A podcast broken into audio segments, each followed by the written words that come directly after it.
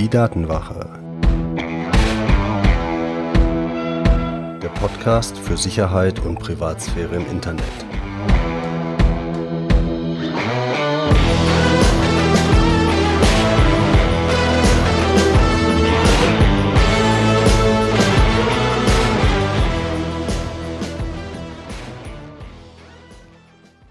Hallo und willkommen auf der Datenwache. Ich bin Mitch und unser Thema heute sind Backups. Wir hatten ja in der letzten Folge Nummer 23 schon mal ein bisschen motiviert, warum Backups so wichtig sind, speziell wenn wir jetzt mal über Schadsoftware nachdenken. Aber es gibt natürlich auch noch viele andere Gründe, wann es sinnvoll sein kann, Backup zu haben.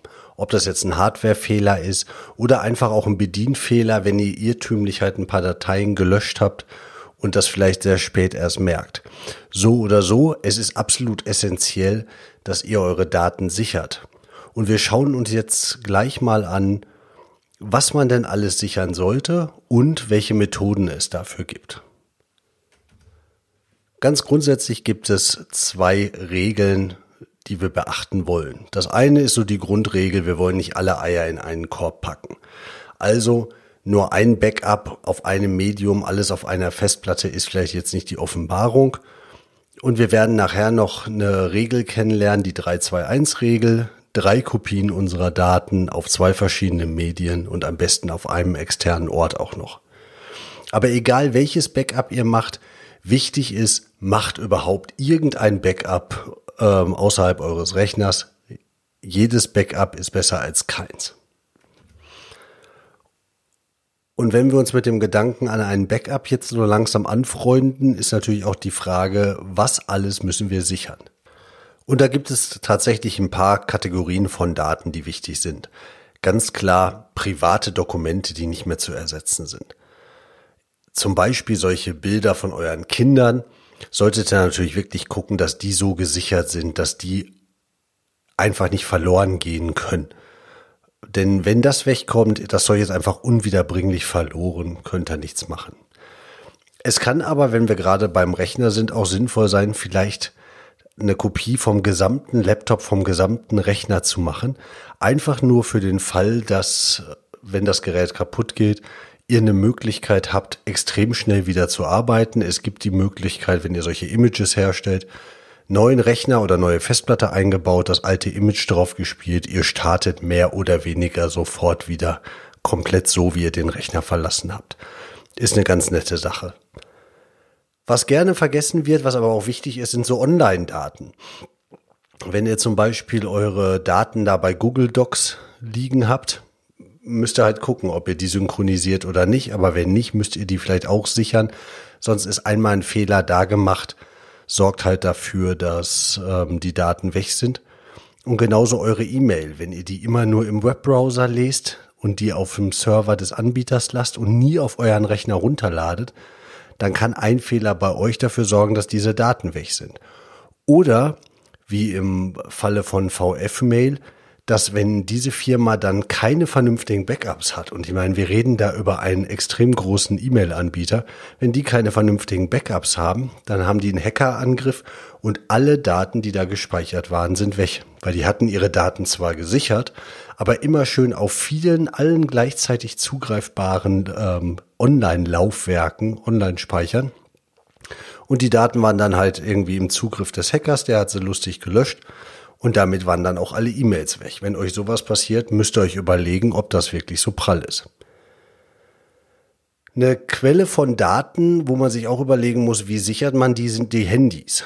Vor allen Dingen Bilder sind ja gerne mal nur noch auf dem Handy vorhanden und gar nicht woanders, außer ihr ladet sie irgendwo in der Cloud hoch. Bei Handys ist halt so ein bisschen das Problem, das ist nicht immer ganz leicht, ein Backup zu machen. Die Apple-Handys mit iTunes machen es relativ einfach. Das funktioniert also wirklich problemlos. Ihr nehmt ein neues Telefon, stöpselt das an, sagt aus dem Backup wiederherstellen, das geht. Bei Android ist das nicht immer so geradlinig. Da gibt es zum Teil unterschiedliche Software der Hersteller. Und es gibt ein Programm namens Titanium Backup. Das hilft, das kann viele schon ganz gut. Um richtig gut zu funktionieren, braucht das halt Root-Zugriff. Das will man auf dem Telefon eigentlich auch nicht unbedingt haben. Aber nichtsdestotrotz denkt auf jeden Fall an eure, ähm, an eure Smartphones. Und Messenger-Apps. diese ganzen Kommunikationsverläufe, die man in den Messenger-Apps hat, sind nicht unbedingt immer automatisch in einem Backup mit enthalten. Das heißt, es kann sein, wenn ihr eine neue Nummer braucht, wenn ihr euer Handy verliert, dass ihr tatsächlich dabei null anfangt. Wem das wichtig ist, sollte zumindest drüber nachdenken, die Sachen auch zu sichern. Und dann ist natürlich die Frage, wohin sichern wir denn unsere Daten? Und ganz klar, wie eben schon gesagt, nicht alle Eier in einen Korb. Nicht nur ein, ein Ziel sollte dann das Ziel für unsere Datensicherung sein. Das Beste ist aber tatsächlich immer noch die gute alte externe Festplatte oder SSD oder USB-Stick, wenn die Daten da drauf passen. Wichtig, extern im Sinne von dranstecken, Backup machen, abziehen. Nicht dranstecken, ewig dran lassen, immer mal wieder ein Backup drauf machen, warten, bis man Malware auf dem Rechner hat und dieser Verschlüsselungstrojaner nicht nur meinen Rechner, sondern alle angestöpselten Festplatten verschlüsselt, dann habt ihr tolle verschlüsselte Backups. Wäre halt noch ganz schick, wenn ihr sie selber lesen könntet. Also Backup auf externe Festplatten heißt wirklich dran stecken, Backup machen, abstöpseln und woanders lagern. Eine Netzwerkfestplatte, eine NAS oder eine Festplatte an eurer Fritzbox ist eine nette Idee, um auch ein bisschen Datensicherung zu machen – aber muss man auch ganz klar sagen, das kann nur eine Komponente sein, weil vor allen Dingen, wenn ihr sowas im laufenden Zugriff habt, solltet ihr euch halt gut überlegen, ähm, auch das kann dann gegebenenfalls Ziel eines Angriffs sein oder von Schadsoftware.